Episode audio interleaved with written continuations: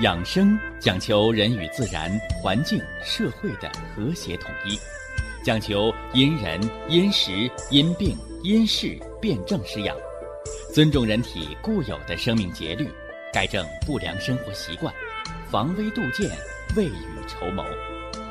让我们一起学习、感受、实践养生的大智慧，用智慧去把握健康，用身体去感悟健康。用心灵去感受健康的幸福和快乐。欢迎收听《我和健康有个约会》。下面有请徐老师讲解博弈文化的大智慧，让我们一同感受健康带给我们的快乐。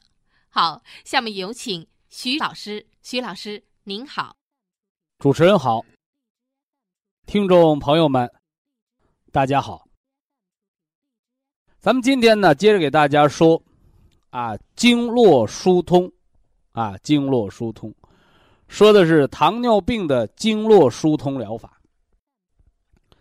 呃，人想健康啊，就要实现三通啊，胃肠通，生化气血，啊，心脑通，生命保障，是吧？那么。经络通呢，经络通，气血调和，人才能享受什么呢？健康、快乐啊，无痛的啊生活。那么我们特别给大家举了这个糖尿病啊，前几讲咱们说了糖尿病的定义，说了糖尿病的形成，是吧？吃出来的糖尿病。伤了脾，是吧？累出来的糖尿病，伤了肾，是吧？想出来的糖尿病，心、脾、肺皆受损。那气出来的糖尿病呢，伤了肝脏。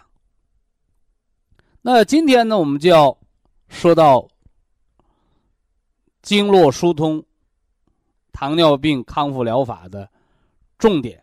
啊，说说中西医治疗糖尿病的对比，啊，尤其要给大家介绍咱们中西结合啊养生文化当中经络疏通、脏腑调和对于糖尿病的预防及康复啊。呃，西医啊，在糖尿病的治疗上啊，呃，最早呢用的就是。化学类的降糖药，啊，化学类降糖药，也就是很多人认为吃药就是治病。但是呢，随着科学的进步，随着生命科学的发展，是吧？人们对生命啊认识越来越透彻了，啊，你的化学类降糖药是吃了降糖药血糖下来了，而大家一定要明确，不是药物在降糖。是药物促进人胰岛素的释放，来降糖。我给他打了个比方，叫鞭打病牛。说这牛得病了，走路慢，你使劲拿鞭子捶吧捶吧它，这牛能快走两步。但是当这个病牛累死了，一个死牛趴在地上，你拿鞭子再捶它。他还能走吗？他还能快走吗？所以这就是化学类药物降血糖，所谓的治疗糖尿病的一个尴尬的境地。好多人常年服降糖药，而且老早呢就有人给灌输了说糖尿病终身服药，是吧？而事实证明糖尿病没办法终身服药，吃了十年。八年怎么着了？胰岛就给吃坏死了。哎，就像我刚才讲的，鞭打病牛，把牛打死了，你用鞭子还能把死牛打活吗？所以好多二型糖尿病吃了十年八年的药，吃胰岛素不管用了。为啥不管用？胰岛被鞭打病牛给打死了，你只能注射胰岛素了。也就是说。把二型糖尿病的胰岛素分泌的不足，老用化学药物促进释放，促进释放。你不改变生活当中造病的错误，最后呢，胰岛坏死。胰岛坏死，你再吃降糖药不灵了吧？你降糖药不是降糖的吗？那为什么胰岛坏死的人用了不灵了？所以科学告诉大家，降糖药本不降糖，是降糖药鞭打病牛，促进增加胰岛素释放来降糖。而胰岛一旦坏死，降糖药就没有了效果。这是化学类药物降糖的一个尴尬境地，是吧？呃，用不了几年，这化学的降糖药就会被淘汰的，是吧？那么化学类降糖药之后，哎，有了胰岛素，啊，好多人认为糖尿病。这把是有了救命稻草了，啊，缺多少胰岛素补多少胰岛素呗，啊，胰岛素由二十个单位到三十个单位、四十个单位、五十个单位，好家伙，有糖尿病患者胰岛素用到了一百多个单位，是吧？健康人打一百多个单位胰岛素是要命的，是吧？给大家前一段讲过一新闻，是吧？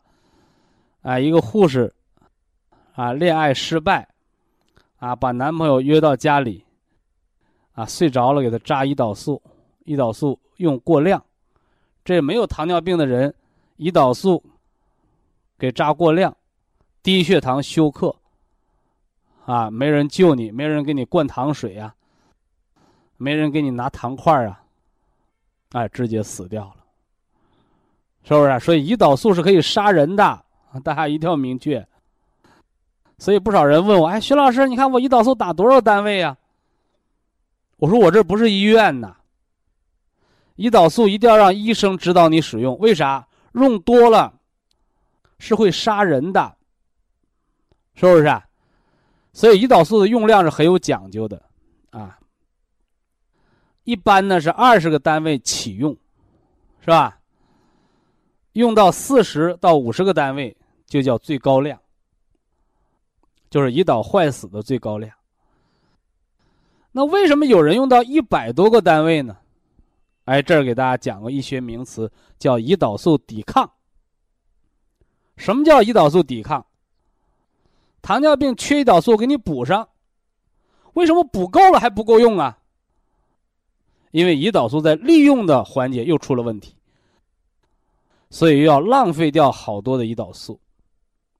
是吧？而浪费掉的这些胰岛素，你要给健康人、正常人用上，会导致低血糖，甚至会要了命的。所以，通过这个现象，也告诉大家，糖尿病不简单的只是胰岛素的缺乏。所以在咱们文化论坛上，给了大家一个更科学、更先进的结论，是吧？啊，也叫更超前的结论。是吧？糖尿病，它是糖代谢的紊乱，而不是简单的胰岛素缺乏症啊！这大家要明确。所以可见，光使用胰岛素啊，也救不了糖尿病病人的命。那到底什么能救糖尿病人的命啊？哎，改错，是吧？大家注意。在我徐振邦的节目当中，频繁的在强调改错。我告诉大家，天底下没有什么疑难杂症，啊，因为再重的病、再难的病，都是得病的人自己造出来的。啊，我说的是慢性疾病啊，不包括那些意外损害。啊，大家仔细的咂摸咂摸这句话啊。天底下的慢性疾病，再重的病、再难的病，都是病人自己造出来的病。你把错误的生活方式当成习惯，是吧？习惯成自然，坏习惯自然成病，好习惯自然成就健康。所以我们常说啊，养生改错是天底下更好的药，是不是？哎，所以糖尿病在你胰岛素治疗失败、胰岛素抵抗的时候，甚至你胰岛素已经用到了四十个单位、五十个单位，用到了最大量的时候，我们在这儿提示你，啊，那可真是悬崖勒马啊！一定要改错，改掉你的错误生活行为方式。是吧？那么改掉错误的生活行为方式，你的行为受谁指挥呀？是不是啊？哎，你的饮食又归谁管呢？所以建立正确的生活观念，啊，遵循科学的养生的生活方式，这是尤为重要的。哎，这是糖尿病治疗的。啊，几个阶段吧，算是吧。单纯的西药治疗，啊，到胰岛素的治疗，是吧？啊，到了现代医学什么呢？哦，要改变生活方式，配合药物，是吧？原来糖尿病治疗叫药物治疗为主，生活配合为辅。而现在人们逐渐认识到了，糖尿病应该是生活配合为主。而药物胰岛素控制血糖为辅，啊，所以主次主次的颠倒，哎，谁占主要的，谁是主流，谁才是主要的病因所在，谁才是主要的矛盾所在，啊，所以希望更多的糖尿病的病友能明白这个道理啊，明白这个道理，啊。改错胜过灵丹妙药啊！那么，改错就是建立正确的什么呢？饮食规律是吧？起居有常啊，劳逸有度啊，情志呢调和。说着很简单是吧？呃，做起来却不那么容易，是吧？呃，一个好的习惯建立啊。呃，最少需要十五天的时间，啊，最少需要十五天的时间。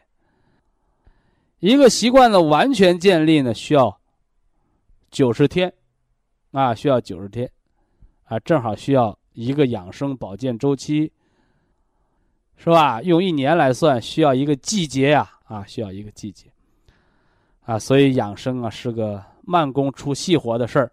希望大家能够正确面对。那么，在养生文化过程当中，那么我们不推崇糖尿病的药物治疗，啊，我们更注重糖尿病的经络的疏通和脏腑的营养啊，和脏腑的营养。那么，我们今天呢，就重点的给大家说说，我们从保健、营养的角度啊。我们是如何运用营养食疗，啊，如何的通过科学使用保健品，来实现糖尿病的经络疏通疗法？呃，糖尿病的成因，生活当中的成因我们讲过。那么他的脏腑成因呢？哎，脏腑成因呢，是吧？肥胖的人比别人多二十斤肉，多十斤血，基础代谢率增加，这叫痰湿厚重，是吧？痰湿重，你消耗的热量就高呗，所以这是脾，脾不化湿，要来健脾。呃，过度劳累、劳力、劳神伤了肾呢，久行伤了筋，过度劳累。叫肝肾不足，啊，叫肝肾不足，所以肝肾亏了，你也会得上糖尿病。所以这是累出来的糖尿病，伤于肝肾，啊，伤于肝肾。那想出来的糖尿病呢？啊，过度忧虑啊，长时间焦虑、愤怒啊，忧思啊，啊，这主要伤了心神。啊，人处于应激状态，啊，长时间紧张啊，应激状态，是不是啊？哎，你你那血糖高，而这个血糖高，一不是吃出来的，二不是劳累，啊，它是什么呢？应激，长时间焦虑紧张，应激状态，哎，这跟心脏、心神的失养就有关，这是伤了心，啊，老悲观呢，啊，天天哭啊，啊，伤了肺，啊，伤了肺，逢事往牛角尖里钻，啊，又伤了脾，是吧？再加上什么呢？活动量少，啊，脾湿健运，啊，为什么长时间从事体力劳动的人胃口好啊？啊，反过来，老坐办公室的人吃什么都不香啊，脾主肉啊，啊，久坐伤肉，啊，思过思伤脾，这是心、脾、肺啊，情志内伤，伤了心脏、脾脏和肺脏。这是糖尿病的脏腑成因，是吧？那么从糖尿病的经络疏通、脏腑调和的基础来讲。是吧？在没病的状态，是什么状态呢？是一个元气十足、五脏六腑全自动的状态。脾脏能化掉多余的湿，肝脏能主一身的调达和肌肉的什么呢？紧张和放松。肾脏能主人一身之阴和阳，又不上火又不怕冷。肾还主人一身的力量，是吧？腰为肾之府啊，腰转不能，肾将疲矣，是不是？哎，那么肺主宣降，是吧？皮肤润泽，不枯干，不瘙痒，不过敏，这肺主皮毛。脾主肉。是吧？这一身肉很轻松，没有浮肿，没有湿疹，是吧？没有脂肪肝，啊，心主血脉，血脉调和，没有糖尿病的并发症，没有高血糖，没有低血糖，没有失眠，没有烦躁，所以元气十足，五脏六腑全自动。所以糖尿病最基础、最早的调整就应该是元气。以下是广告时间。博一堂温馨提示：保健品只能起到保健作用，辅助调养；保健品不能代替药物，药物不能当做保健品长期误服。经络疏通，是吧？糖尿病的脏腑调和康复之法的根本，根本是什么呢？根本是补足元气，元气十足，五脏六腑全自动。所以有人呢，特别是新的听众朋友，老是想问说：补元气到底管什么病啊？是吧？就人为什么会得病呢？啊，人得病就是人的平衡被破坏了。啊，阴阳平衡破坏了，是吧？阴虚生内热，阳虚生外寒，这是阴阳的平衡。啊，五行的平衡被破坏了。啊，什么是五行的平衡啊？啊，肝属木，主生；心属火，主发散，是吧？脾属土，主运化。肺脏五行属金，主收敛，啊，呃，肾脏呢五行属水，主封藏。所以五脏五行的金木水火土，就像是一年四季的大自然的生命的力量，春生、夏长、秋收。冬藏，四季呢都要运化，脾藏于四季，是不是？所以吃中药，你吃的是啥？你不要认为你吃的是草根树叶，实际上你吃的就是植物当中在一年四季不同的季节生长了、采了不同季节的气。啊，这个气我们是中医提到的，是吧？所以说，你吃治肝的药，实际上你就等于在吃春天的气，吃春天的生发的气。那你吃治心脏病的药，实际上你在吃什么？这药就要带给你夏天的心脏的发散的气机。所以，为什么心衰的人没劲儿啊？他没有力量发散。为什么心衰的人浮肿啊？对不对？哎，所以大家一定要知道，你吃的表面上是药，吃的是中药材这个物质，而实际上这蕴藏在物质当中的是它这个四季当中的能量。那么我们吃健脾的药，吃的是什么呢？吃的就是从开花到结果。这个运化变化的力量，是吧？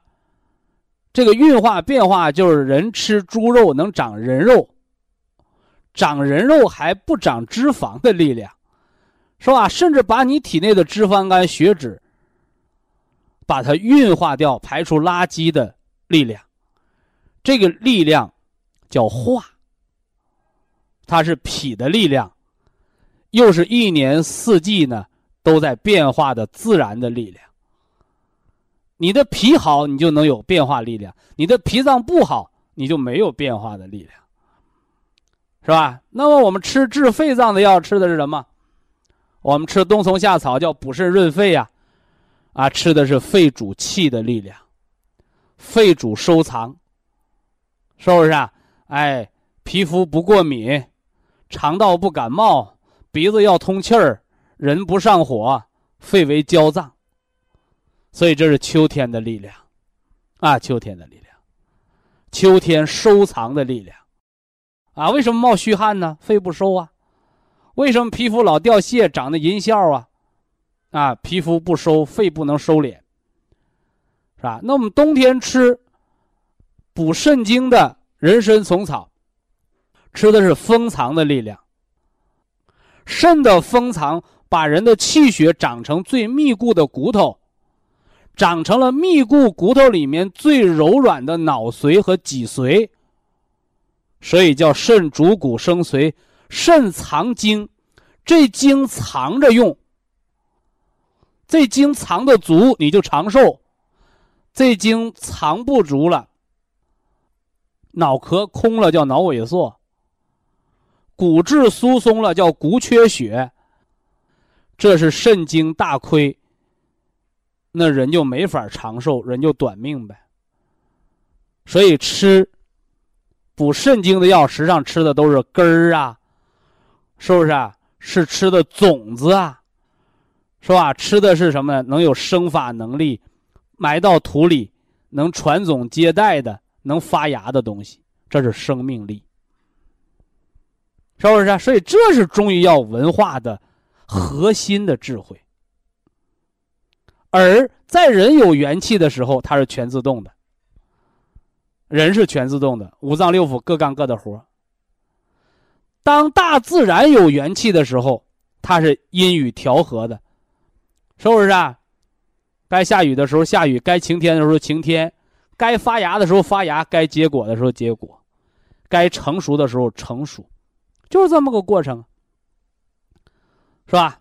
所以呢，补元气，它不是针对某一样病，它就是恢复你生命本能的全自动。啊，所以补元气要喝这个氨基酸营养液，喝这个保元汤，是吧？哎，我们要吃这个什么呢？原花青素，是吧？我元气不足，我容易疲劳，啊，平时不干活有点感觉疲劳，有点累了。做工作、学习力不从心。好，我一天吃个六粒，早晨、中午、晚上各两粒。哎，吃了之后我感觉，嗯，身体能应付这样的工作，是吧？那么你已经处于疾病的状态了，是吧？处于疾病的状态，已经不能正常工作，不是简单的感觉疲劳了，不能胜任你的工作了，甚至有的都休学在家了，怎么办？疾病的状态加强的补充我们的元气，啊，清除自由基和垃圾的堆积，啊，补充人的肾精，啊，我们要吃到九粒，啊，吃到九粒叫以病而访。那么对于重病的人，像心梗的人，是吧？脑梗的，是吧？在医院动手术，回家调养的。是吧？包括什么呢？身体属于虚劳损伤、卧病在床的病人，不能自理。我们要把这个原花青素，啊，以仁补仁，填固肾精，清除体内的自由基，补充你生命的元阳的力量。补元气不是治病，补元气就是让你恢复五脏六腑的滋养，恢复你生命本能。什么是生命的本能？就是你能吃，知道饿，能睡，能够阴阳调和，能够走，能够自理，能够活分，胳膊腿能气血充盈，这是人活着的标准啊！所以这是元气补充，大家要注意的，大家要注意的啊。那么在补充这个元气的时候，我还给大家加了两个佐料，是吧？哎，一个叫 Q 十啊，叫细胞活化酶。啊，有的人问我徐老师，Q 十补元气吗？Q 十不补元气。啊，就像你家炒菜，你说徐老师，我炒菜我不搁盐行不？我说行啊。你不搁盐，你要能吃肚子，你就那么吃。所以盐是干什么的？盐是来调元气的。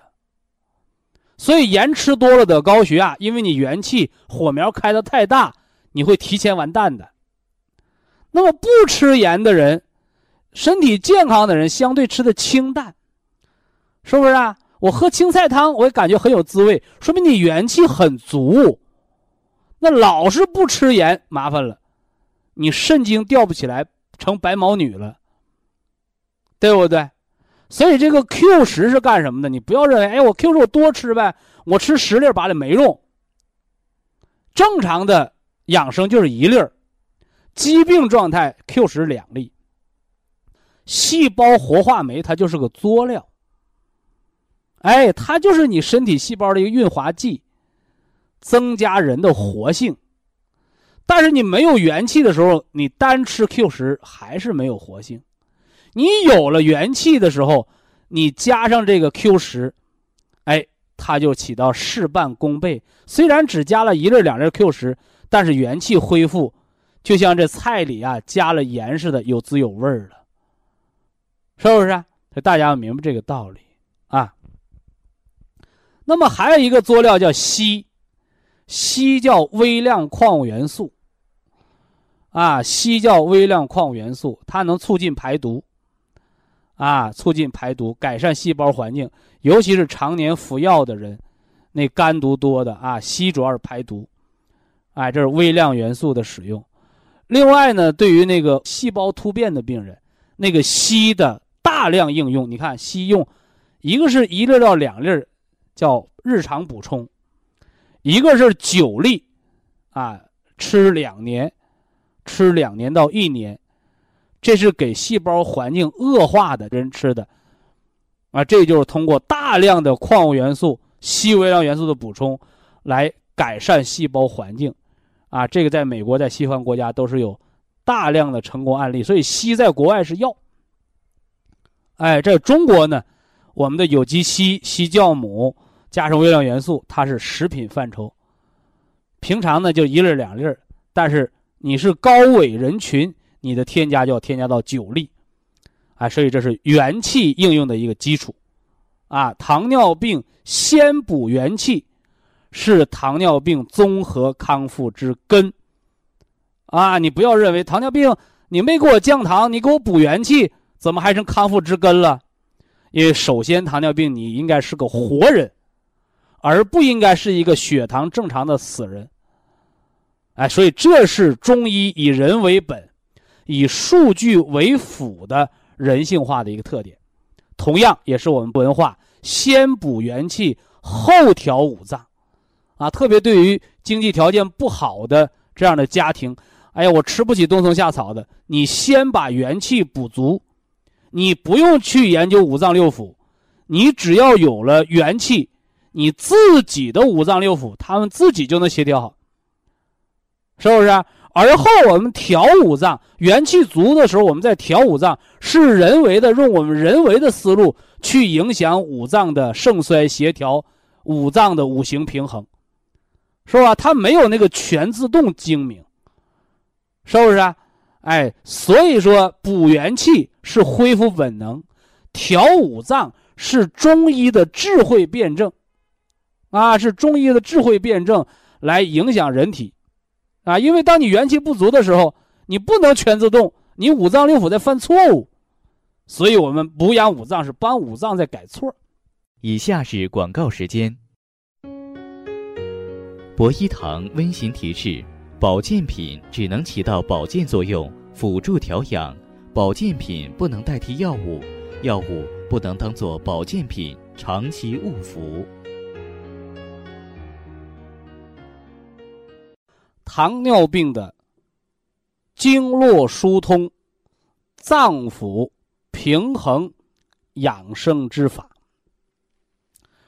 这个经络疏通啊，它不是简单的“一加一等于二”，是吧？说经络不通了，啊，你吃个活血化瘀的药，啊，你的经络就通了，啊，经络一通，你的病就好了，没那么简单，是吧？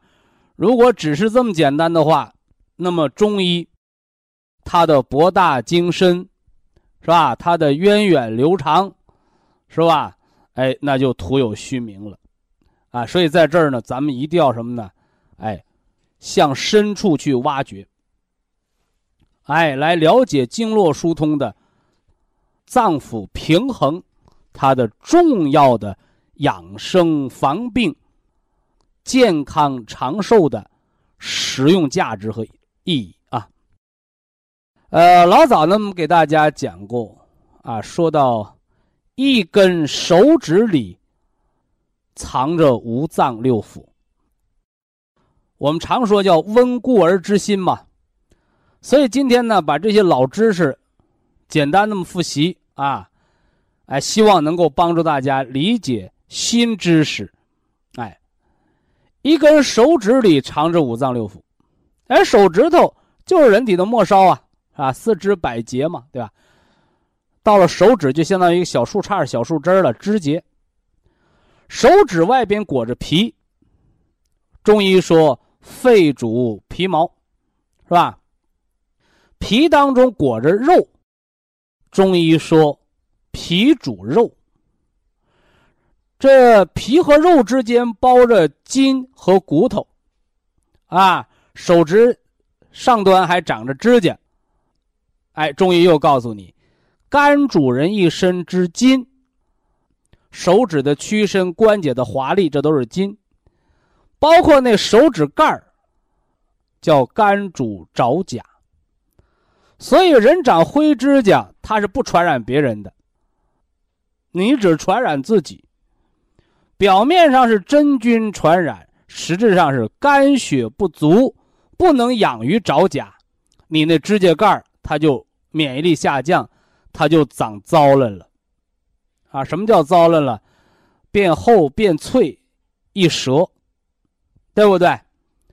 哎，所以它不是什么感染所致，而是气血亏虚，不能养于爪甲，是。指甲盖营养不良了，这说的是肝主筋主爪甲，是吧？那里边还有骨头呢，骨头里边有骨髓呀，肾主骨生髓，是吧？而一切的筋骨皮肉，啊，它都需要血脉的濡养，所以心主血脉，啊，心主血脉，心不但主着血脉，还主着神明。所以，一根手指头，它的筋骨皮肉血脉什么都不缺，它是个完整的手指头吗？不是，是吧？这只是徒有其形，这手指头还应该有它的神，是吧？说手指头有它的什么神呢？啊？你手指麻木，麻木不仁了，是吧？末梢手指末梢神经炎刺痛了，这就是手的神出了问题。手哆嗦，帕金森了，也是手的神出了问题，是吧？所以大脑要掌控手指的屈伸，要摸着有感觉，对不对？不麻木，不颤抖，不哆嗦。所以这叫心主血脉，主神明。所以这里心为人体君主之官，一根小小的手指，我们就看到了五脏的关联。哎，这都是老知识啊。我说了，要温故而知新，这是一个手指里藏着的五脏六腑。啊，那和它对应的知识，反过来说，五脏里藏着筋骨皮肉，是吧？这应该是近一两年给大家讲解的中医文化知识，是吧？我说的这个五脏，它不是你的那个器官的零件是吧？中医说脏，它是藏，藏在里面的，啊，藏在里面的，是吧？而西医说脏，它有肉月旁，它重点的就是强调的这个物件是吧？那么，虽然中医强调人的内脏是藏在里面，五脏藏着精血，藏着功能，但是五脏也有它的本性啊，是不是？它也有它的家呀，是吧？那么，我给大家举例说明过，心脏，是不是？你那心脏它的收缩力，那是肝主人的筋。对不对？你那心肌发不发炎？心脏里边长不长动脉粥样硬化？那是脾化不化湿？肺主心内的黏膜和瓣膜。肺主皮毛啊，是吧？回过头来构成你这心脏，你是心肌肥厚啊，还是心室扩大？你这心脏的这个支架，我说的这个支架不是心梗里边放支架，而是你心脏肌肉的，它构成了这个心脏的框架，是吧？为什么有的人摔个跟头，心脏破裂了，对不对？心脏脆性增加，而有的人心肌肥厚很严重，依然没感觉心脏波动有力。那是肾主人的骨，这个骨不是骨头，是人的心脏的这个框架，肌肉的结构的坚实度，是不是？所以可见，一个简单的内脏，它也藏着筋骨皮肉、血脉，而筋骨皮肉血脉。又各归五脏所主，所以呀，天地之间有五行，是吧？木，它主春气；火，它主的是夏气；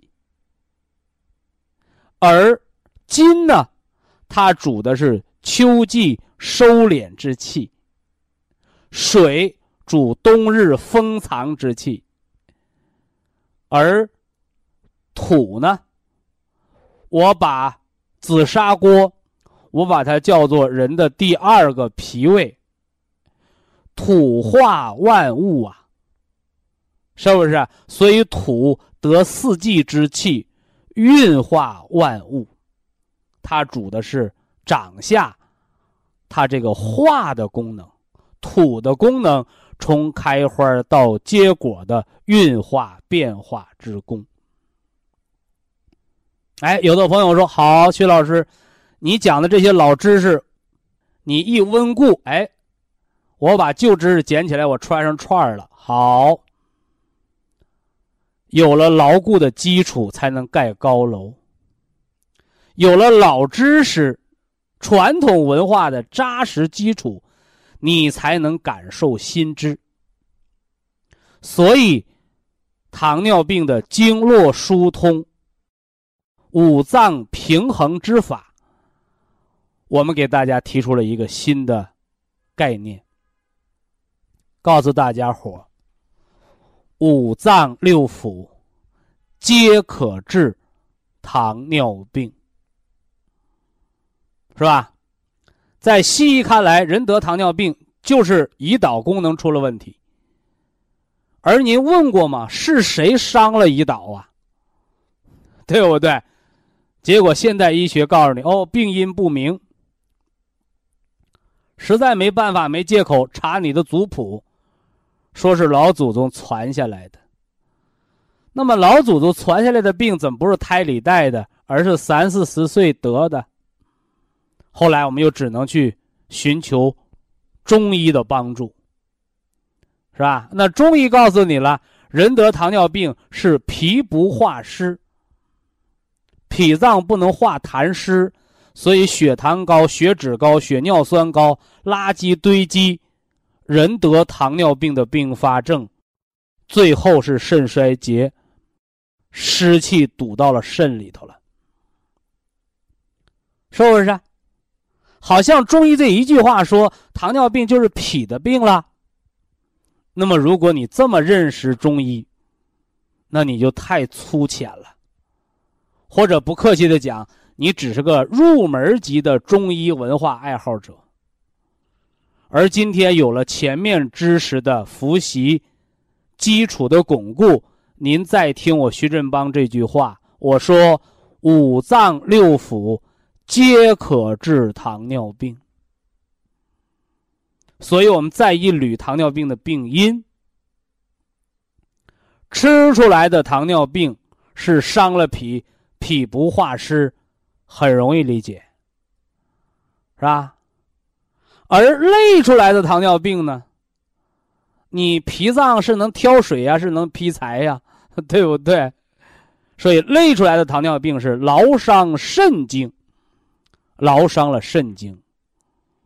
是吧？所以肾受损，不能利水，而脾去帮肾干活的时候，脾又受伤了，是不是？那生气、老发大脾气，气出来的糖尿病，饮食他调节的很好，平时也不劳累，就没事儿老赌气管闲事儿，后来得上糖尿病，叫气出来的糖尿病是伤了肝脏，肝脏脂肪代谢异常。糖代谢出现紊乱，是吧？这叫肝木克脾土啊，是不是？所以这是肝脏所导致的糖尿病。那么心脏呢？应激性的糖尿病，长时间的焦虑、应激，是吧？紧张、恐惧，这是伤了心神，五脏紊乱，更容易得糖尿病。所以，如果把三十年的糖尿病叫做富贵病的话，那么今天三十年后的糖尿病，有一半是焦虑所得的糖尿病，可称之为心病则也。那么，肺主忧思，所以悲观的人长时间的受压制，心理不平衡，长时间的愁眉苦脸、哭哭咧咧。过度悲伤，这叫悲忧伤肺，啊，肺筋受损，啊，子盗母气也会伤及脾，最后也会得上糖尿病。所以这才是正宗的中医糖尿病消渴症的五脏辩证。所以，糖尿病的综合康复治疗，它既不是化学类的降糖药，也不是单纯的西医的胰岛素，更不是吃个中药降糖。这都是眼光的狭隘，都是盲人摸象的方法治糖尿病，而科学的、全面的。糖尿病的康复，就是五脏辩证、经络疏通。犯了什么错，改什么错？五脏辩证好了，调和好五脏，经络疏通，五脏恢复自动的平衡，糖尿病才是真正的代谢正常的恢复。那么当然了，糖尿病到了晚期，十年二十年，你破坏的平衡很难恢复如常了，那么就只能将就了，是吧？就像好多老听众朋友慨叹的是，中医可以让你稀里糊涂的活，我告诉你，不是稀里糊涂的活，是这里边有一套复杂的阴阳五行平衡的理论，你没有把它搞通搞懂。所以，中医的五脏的营养调和、经络疏通，可以呀，让人减少化学类药物和胰岛素的依赖，而进而补偿、恢复自身的代谢功能。所以，可以带病延年，可以呀，带着糖尿病，是吧？却血糖调和正常，摆脱化学的药物，而没有并发症。啊，带病长寿，带病延年，希望大家能明白这里头经络疏通、五脏平衡来调糖尿病的它的科学理论的依据。我们给大家说了，手补元气，吃原花青素，吃这个长白山葡萄籽的提取物，补足原花青素，补足了人的。细胞核的能量，清除体内过多的代谢的自由基的垃圾，恢复人五脏的能量，元气是来给五脏供能的，所以它不是来治糖尿病，却是来恢复糖尿病患者的五脏的生命力，所以叫元气培固基础疗法。希望大家能明白。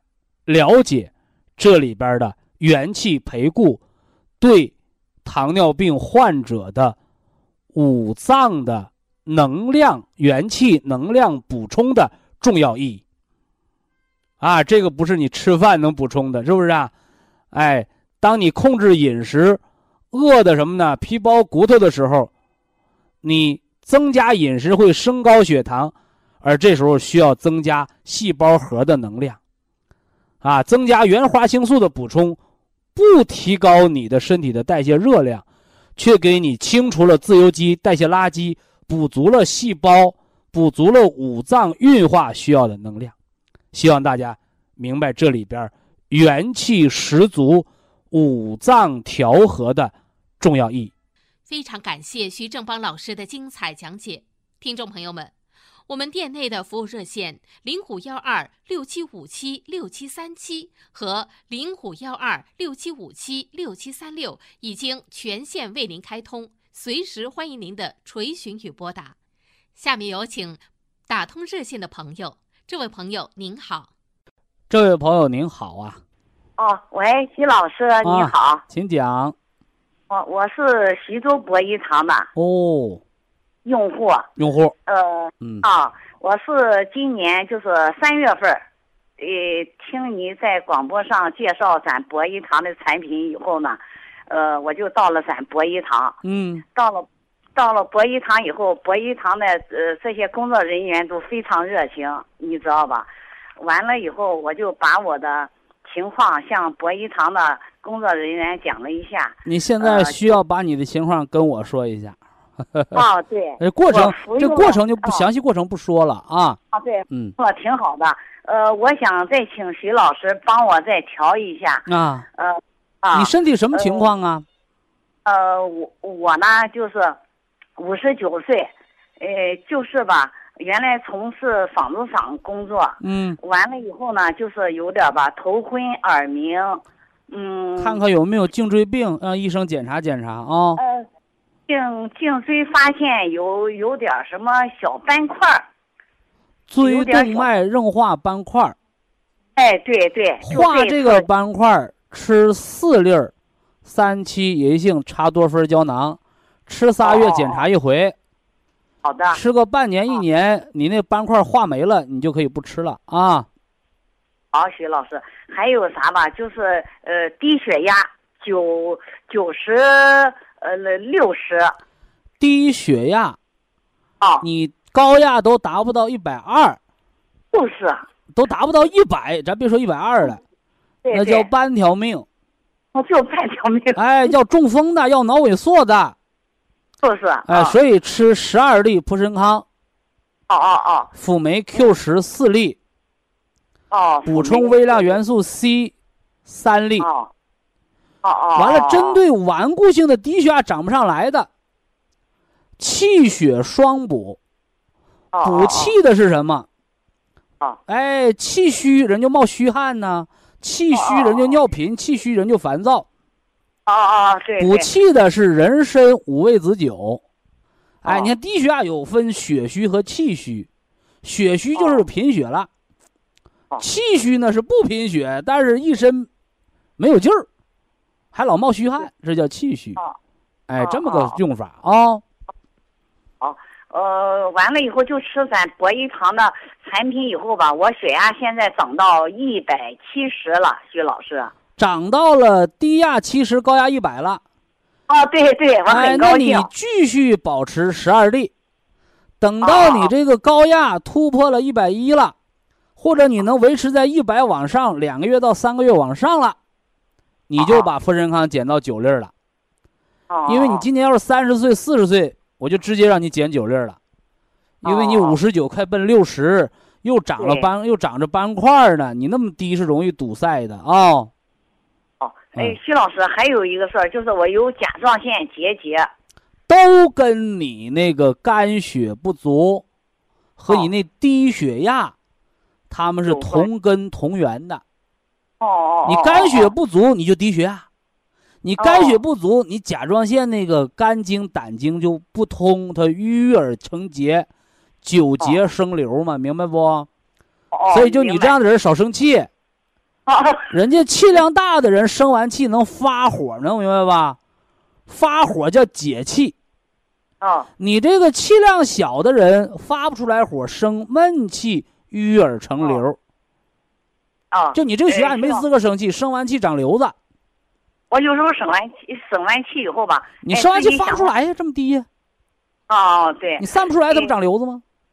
哦，嗯，呃，呃他是，我就现在用咱的磁疗脚垫磁疗脚垫的那个你微小它，把它结节啊。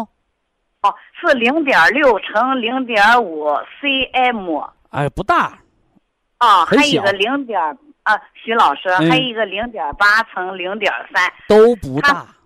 哦，他说要不然你动手术，我我说不行，我听博一堂，嗯，徐老师这个不是听谁的，就是哦你那现在动手术等于啥呢？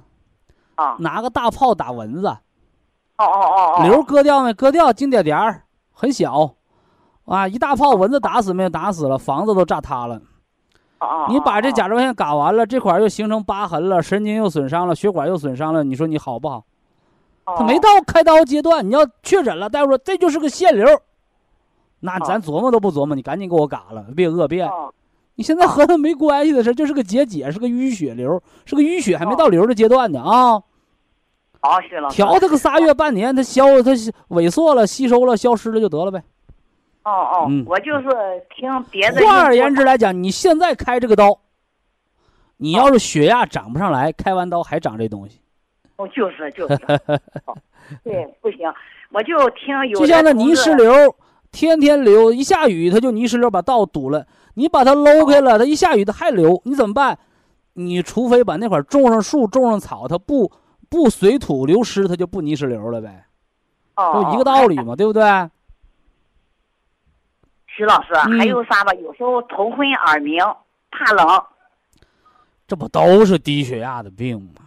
就是你头昏不昏，得看它供血足不足；你耳哦鸣不鸣，得看脑髓虚不虚，对不对？哦你怕不怕冷？你家暖气不烧，你冷不冷？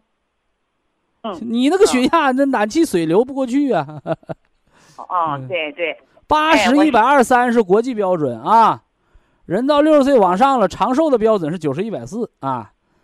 我咱们不要求都达到长寿标准，你最起码国际标准达标吧，是吧？呃，徐老师，我就是呃嗯一米五八，现在是一百斤，有点瘦吧？有点行，啊你这年纪啊有点瘦。哦，哎，你要是说你说有三十岁、二十岁，一米五八、一百斤，那我告诉你，你标准体型了。嘿你到老了，你不得长点膘啊？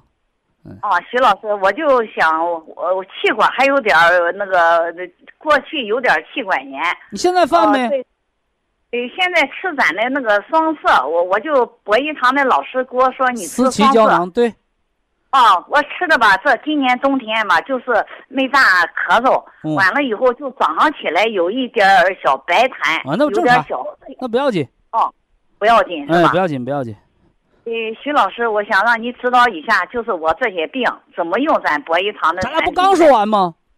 十二粒那个就是针对低血压，十二粒普参康，加上加上个两，加上个什么呢？两粒的 Q 十，哦，两粒的 Q 十，因为你现在已经涨到一百了，你要这还不到一百，咱就四粒 Q 十是吧？完了补那个微量元素硒，你甲状腺有结节，硒吃三粒儿，哦硒吃三粒儿是吧？哦，嗯，哦行，还还有啥徐？这得谢谢你啊，徐老哎，师。不客气不客气。等到你说的血压涨到八十一百二三，你再谢都来得及啊，好不好？哎，那个老师还有一个事儿，我对象 也在服用咱产品，也想让你指导一下。啊，他就他哪儿不舒坦？是有呃血压偏高，偏高不得有数吗？呃偏高，他是一百，就是呃他有六十岁，呃一百几，呃最高是一百，别最高，你就告诉我平时测个血压多少就行。平时血压低压可能是九十，嗯，高压呢？高压高压一一百四是一百五，啊，长寿血压，哦，还长寿行是吧？不是还行，是长寿血压，哦，非常好的血压啊！呃千万这个血压千万别吃降压药，哦哦哦，九十一百四脑供血是最舒服的啊，因为上了年纪，六十岁往上嘛。要他有时候达到一百五、一一百六，要喝点酒是那个就好达。你喝酒你都高，哦，我们说血压和你喝酒了、运动了、打架了、吵架了、骂人都没关，是安静的时候多少。好，你整个二十岁小伙子啥病没有的，你喝二两半也升高，知道不？哦知道你叫正常生理反应，你别给扣帽子啊！还有啥吧？脂肪肝，脂肪肝，咱不有管脂肪肝的保健品吗？哦哦，三七银杏茶多酚胶囊吗？